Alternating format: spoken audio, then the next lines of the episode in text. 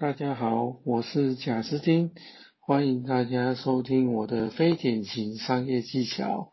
那上次跟大家聊到的就是，当今天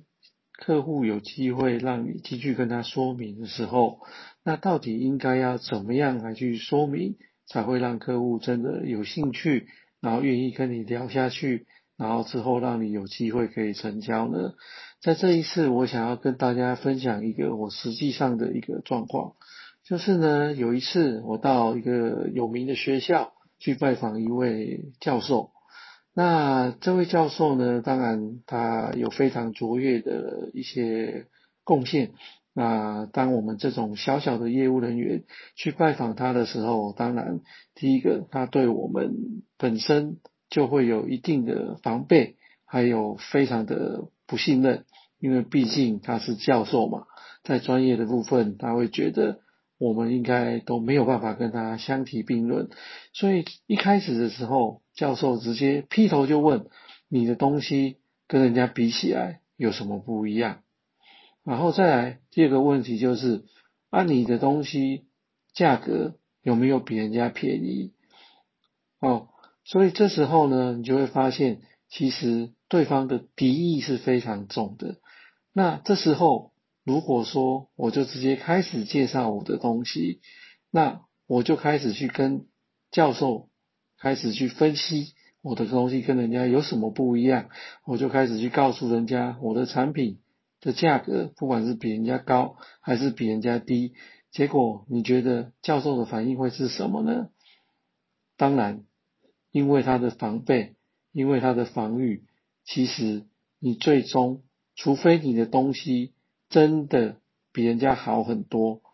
不然到后来也顶多就是轮到价格的比较。如果你的价格比人家便宜，或许这个案子你就会有机会成交。但是如果你的价格比人家贵，然后你的产品也跟人家差不多，当然这个机会就没有了。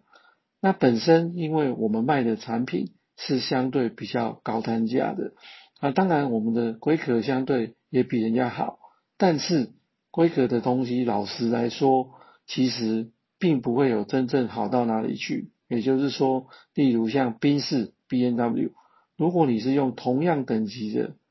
的车型来车款来比较的时候，其实如果以规格来讲，基本上差异是并不大的。那如果是以价格来说呢？哦，有可能 B N W 宾士某一家它的价格会比较高一点。那如果刚好你卖的又是比较贵的那一家的时候，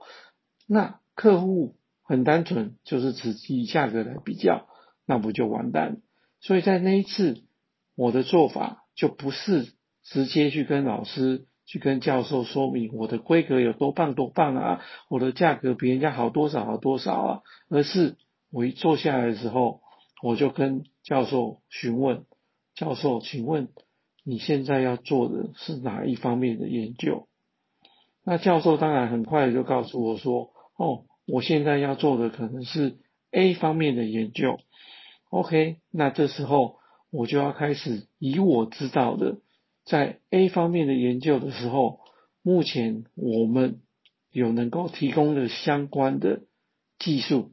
跟相关的应用资料，跟我的经验有哪些？甚至我在这个相关的 A 研究的领域里面，我已经有卖给其他哪些学校的教授们？那他们目前使用的状况是什么？他们目前用来做哪些东西？当然，当我讲完了这些东西之后，就马上发现教授的眼睛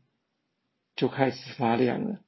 意思是什么？意思是其实他对这个 A 研究，他也可是刚开始而已，所以其实他并没有非常懂这个东西。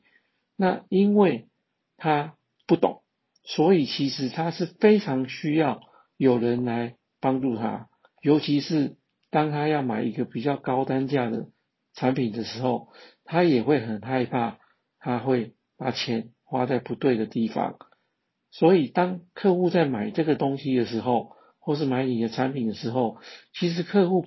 更想要的不是只有价格的问题而已，他更想要的是你的技术服务，他更想要的是你的专业。所以，如果你能够在一开始的时候，把你的技术跟专业，让你的客户能够信任你，之后你再来去说明你的产品，甚至最后你的价格比人家高，他还是会愿意跟你买。这个是我的实际上的亲身经历。那今天跟大家分享这个小故事，希望大家会喜欢。那今天就到这里，谢谢，拜拜。